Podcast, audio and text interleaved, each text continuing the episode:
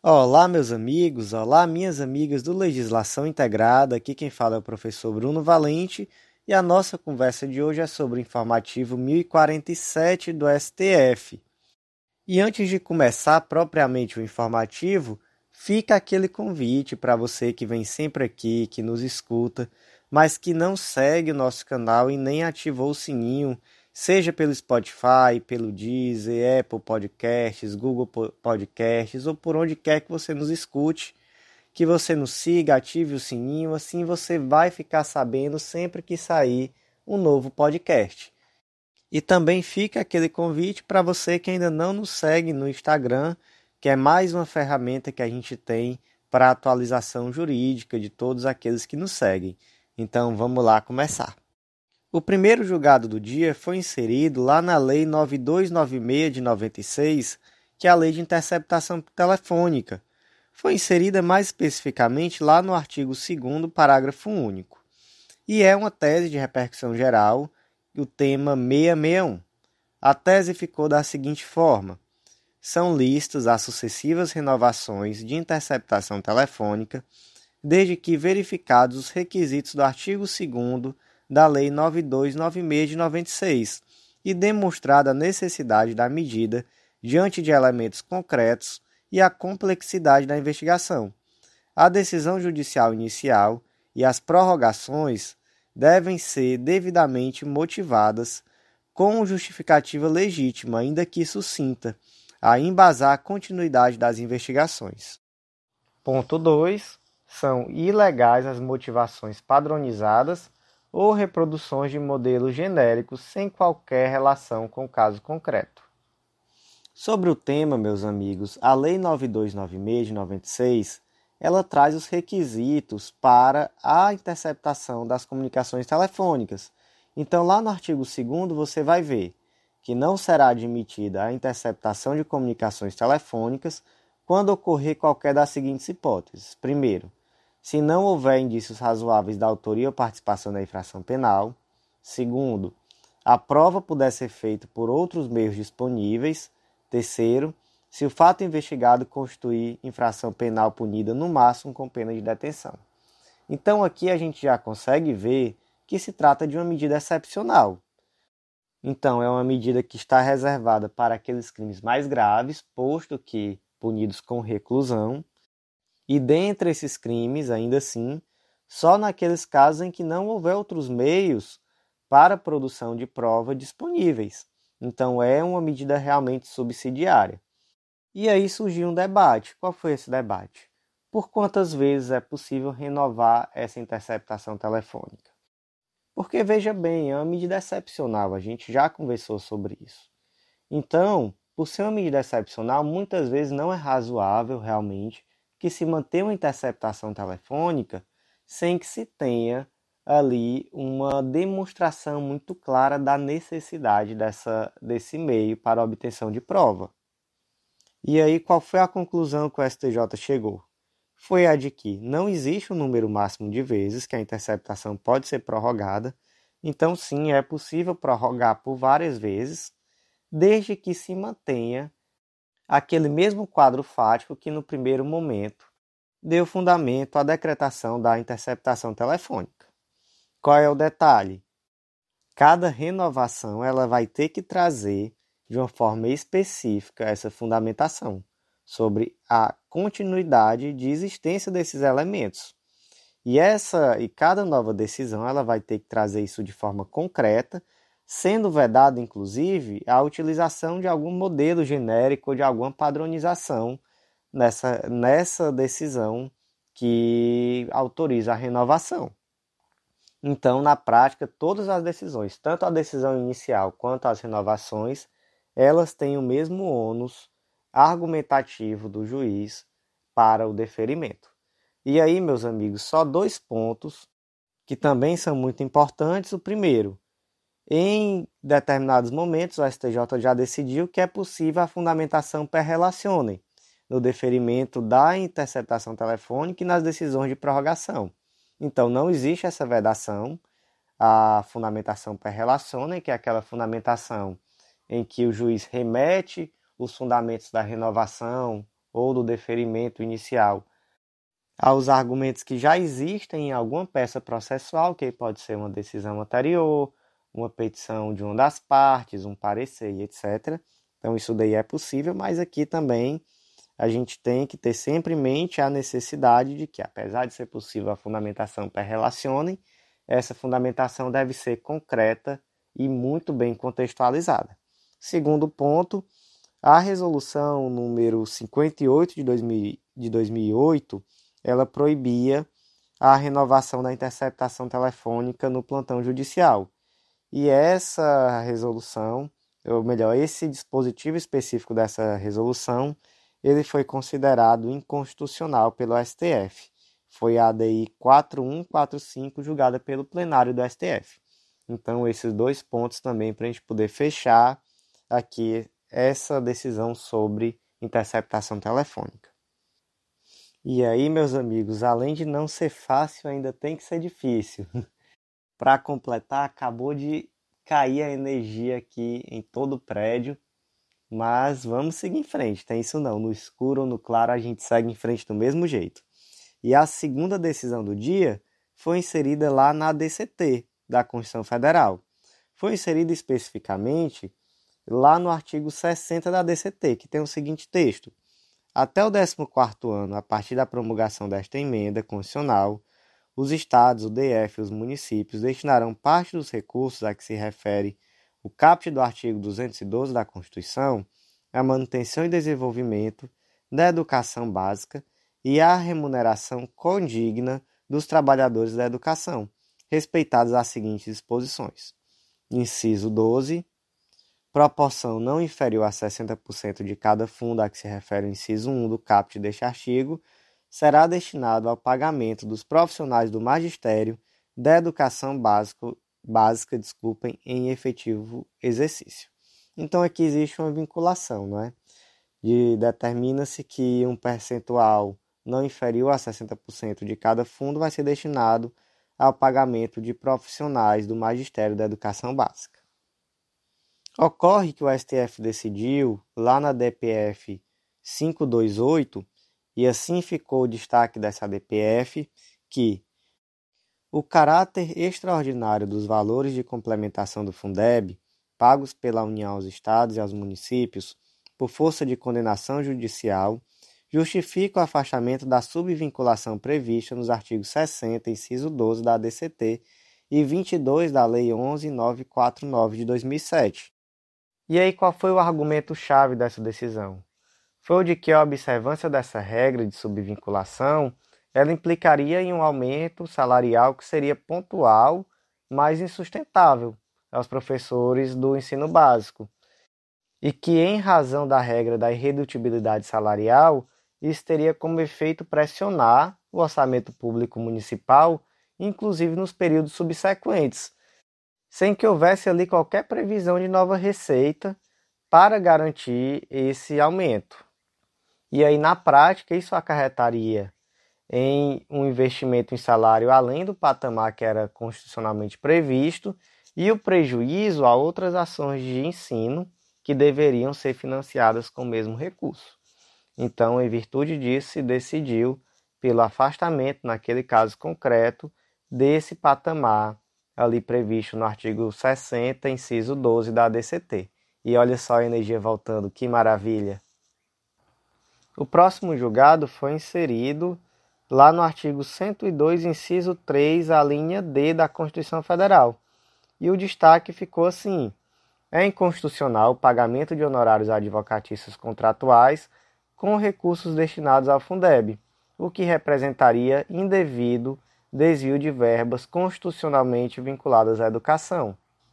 Esse entendimento já era um entendimento lá do STJ, da primeira sessão do STJ, saiu inclusive no informativo 643.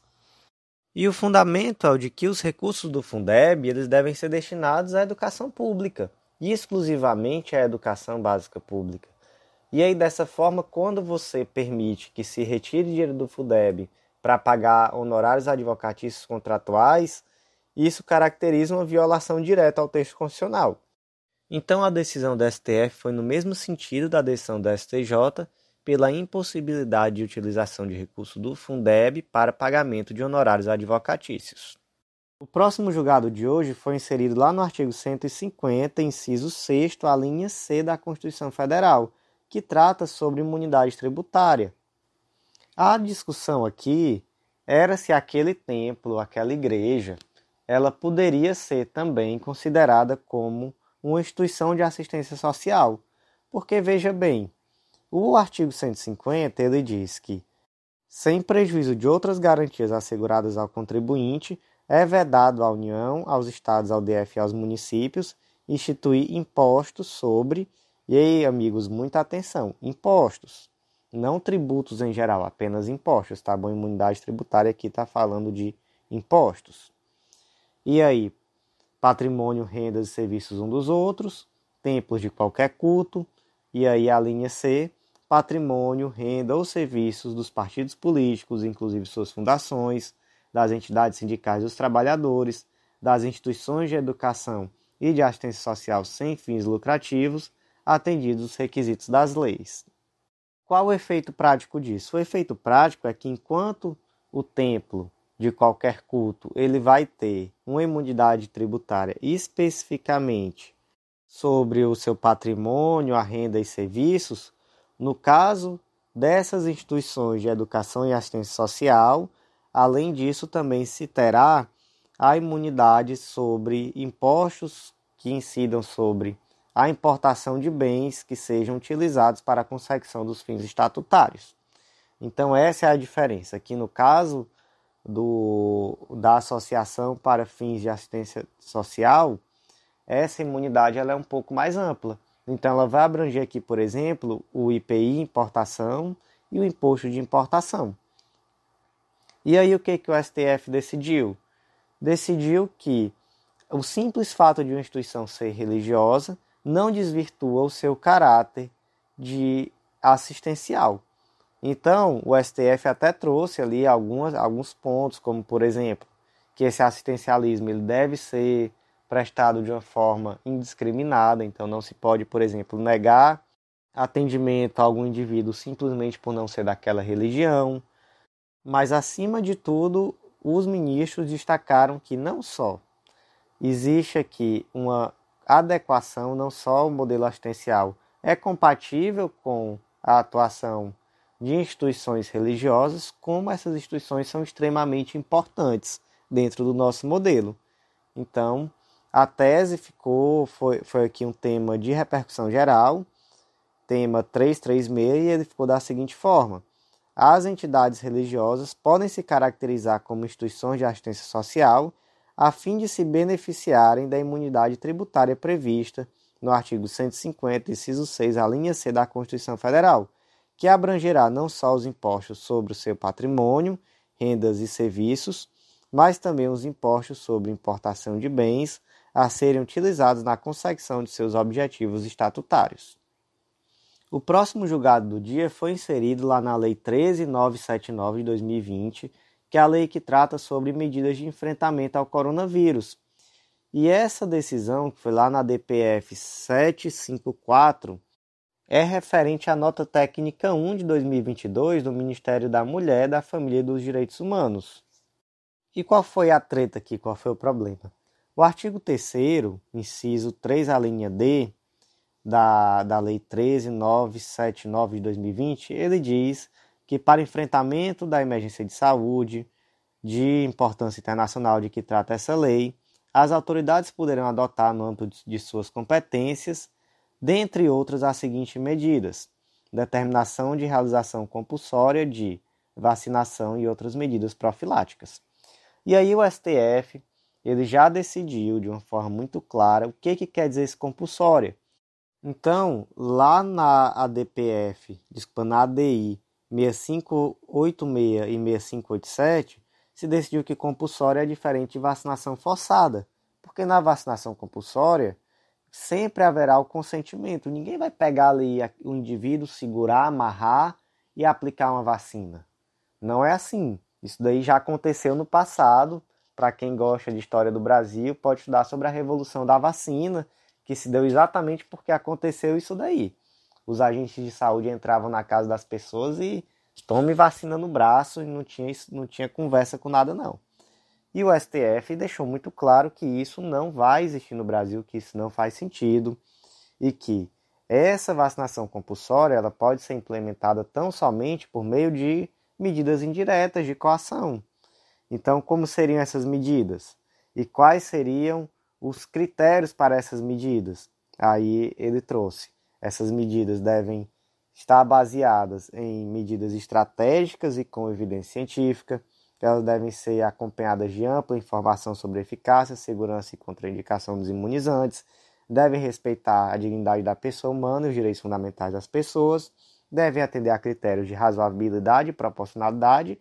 E a vacina deve ser universal e gratuita. E aí, por fim, se determinou que essas medidas elas podem ser tomadas tanto pela União, pelos estados, DF ou municípios. Só que o que, que acontece? O Ministério da Mulher, Saúde e Direitos Humanos foi lá e fez uma nota técnica sem pé nem cabeça. E aí, enfim, a gente não tem que ter meia palavra aqui, realmente foi um negócio sem pé nem cabeça, onde se tratou ali sobre o tema de uma forma totalmente diferente daquilo que já tinha sido decidido pelo STF. Então, ali na nota técnica, se você parar para ler, eu até trouxe ali alguns trechos da nota técnica no informativo escrito, ela trata realmente essa vacinação compulsória como uma grave lesão a direitos humanos, uma forma de segregação social que coloca pessoas à margem da cidadania, ou seja, uma medida de, de segregação realmente entre pessoas que defendem o direito fundamental a contrair Covid-19 e passar a Covid-19 para outras pessoas. E aí, sobre esse ponto, o STF disse que as notas técnicas objeto da análise, ao disseminar informações matizadas pela dubiedade e ambivalência no concernente à compulsoriedade da vacinação, podem desinformar a população, desestimulando a vacinação contra a Covid-19. E aí, em outros termos, o que, que ele disse? Olha, refaça essa nota técnica adequando ao real sentido da vacinação compulsória. Então, você pegue aí, por gentileza, leia aquilo que foi decidido nas ADIs 6586, 6587, e aí, com base nisso aí que foi decidido, você refaça essa nota técnica, trazendo um caráter informativo e não de desinformação. Esse foi o primeiro ponto. Qual foi o segundo ponto? E aqui realmente para mim já é brincar, brincadeira de mau gosto, uma situação dessa. Mas se não bastasse isso, tratar a vacinação como uma lesão a direitos fundamentais, uma forma de segregação racial, além disso, o Ministério da Mulher, Família, Família e Direitos Humanos colocou o canal de denúncias Disque 100 para receber queixas relacionadas à vacinação de Covid. Então, diz que sim, que por sua própria natureza é um canal de extrema importância para a denúncia de lesões a direitos humanos e que inclusive serve para isso, né? É, é para isso que serve, é para denunciar lesões sofridas por grupos vulneráveis ou enfim, lesões da maior gravidade possível. Então esse canal foi colocado à disposição para negacionista ligar reclamando porque não está querendo levar vacina, porque está com medo do chip da China, do chip comunista ser implantado no braço deles. E aí, o STF decidiu que é vedado ao governo federal a utilização do canal de denúncias Disque 100 do Ministério da Mulher, Família e Direitos Humanos para recebimento de queixas relacionadas à vacinação contra a Covid-19, bem como para o recebimento de queixas relacionadas a restrições de direitos consideradas legítimas pelo STF. Então, meus lindos, em resumo, vão tomar vacina, não vão ficar com negócio de ligar para Disque 100, negócio de impetrar mandado de segurança, habeas corpus preventivo, o povo vão se vacinar e pronto. E pronto. E vamos seguir em frente. O próximo julgado do dia foi inserido lá na Lei Complementar número 70 de 91, que trata sobre o COFINS, e também uma tese de repercussão geral, é o tema 1024. O artigo 2 da referida lei diz que a contribuição de que trata o artigo anterior deverá ser de 2% e incidirá sobre o faturamento mensal, assim considerada a receita bruta da venda de mercadorias, de mercadorias e serviços e de serviços de qualquer natureza. Então vamos para um caso concreto ilustrativo. O Zezinho ele tem ali uma bodega e ele vende a cartão de crédito. Ele vende muito no cartão de crédito. E aí vamos dizer que o cartão de crédito ele tira uma taxa de 5% de tudo que ele vende. Então o Zezinho ele vende uma mercadoria por 100 reais e na verdade ele só recebe 95 porque os outros 5 ficam ali retidos pela administradora do cartão. E aí o Zezinho foi e disse: Olha, se eu só recebo 95, eu só devo pagar a PIS e COFINS sobre 95 e não sobre o 100. E aí o que, que o STF decidiu? Em tese de repercussão geral, tema 1024, decidiu que é constitucional a inclusão dos valores retidos pela administradora do cartão na base de cálculo das contribuições do PIS e do COFINS, devidos por empresa que recebe pagamento por meio de cartões de crédito e de débito. Então deu ruim para o Zezinho. O STF decidiu que não, que na verdade esse valor ele integra-se à base de cálculo do PIS e do COFINS. Essas taxas que são retidas pela administradora do cartão de crédito ou de débito elas constituem custos operacionais do contribuinte. E esses custos eles são repassados ao cliente no momento da compra, da venda, né, da prestação do serviço, etc. Então ele integra sim o conceito de faturamento, apesar de nem sequer ter chegado aos cofres lá do Zezinho, mas faz parte do faturamento dele.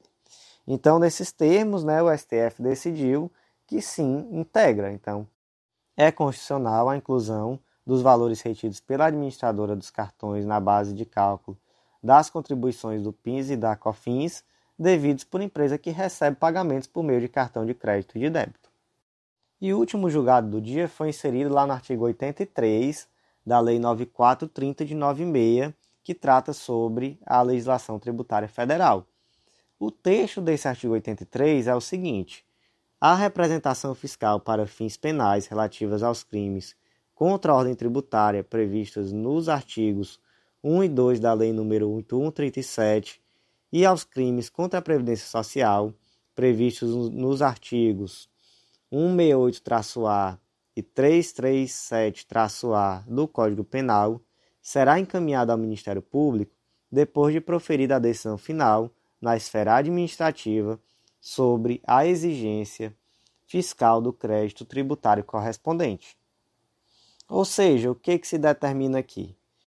Que a representação fiscal para fins penais desses crimes de apropriação e débito previdenciária e de sonegação de contribuição previdenciária, ela só vai ser possível esse encaminhamento para o Ministério Público dessa representação fiscal para fins penais depois que tiver sido proferida uma decisão final na esfera administrativa sobre a, a real existência fiscal desse crédito e exigência desse tributo.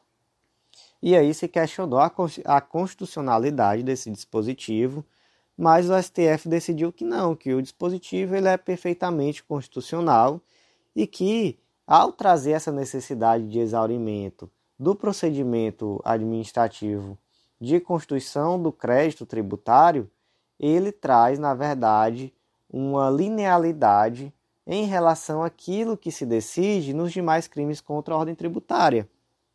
E aí o STF até deixa claro que esse dispositivo ele não cuida do momento de consumação do crime ou nem sequer uma condição de procedibilidade para a persecução penal. Não, não é nada disso.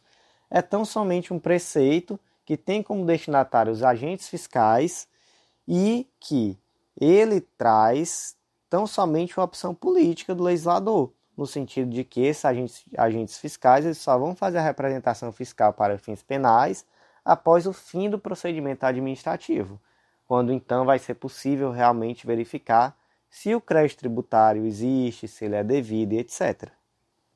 Então, como é que ficou o destaque do julgado? Ficou que a representação fiscal para fins penais relativa aos crimes de apropriação e débito previdenciária e de sonegação de contribuição previdenciária será encaminhado ao Ministério Público depois de proferida a decisão final na esfera administrativa sobre a exigência fiscal do crédito tributário correspondente. Esse, essa decisão foi na ADI 4980. Amigos, e o último julgado do dia É uma tese de repercussão geral, tema 502, mas não é uma decisão que eu vejo como de grande importância para concursos, então até tem os comentários lá no informativo escrito, mas aqui eu vou ler tão somente a tese. A tese ficou da seguinte forma: é infraconstitucional, a ela se aplicando os efeitos da ausência de repercussão geral, a controvérsia relativa à incidência de IPI sobre o bacalhau seco e salgado oriundo de país signatário do GATT. Então, se você é desses que gosta de bacalhau, está chegando a Páscoa, uma época que aqui no Ceará pelo menos se come muito bacalhau. Então, se você gosta, fica para você essa tese de repercussão geral, tema 502, sobre o bacalhau seco e salgado oriundo de país signatário do GATT. Então, meus amigos, por hoje foi isso. Agradeço muito a você que ouviu até o final e mais uma vez faço aquele convite de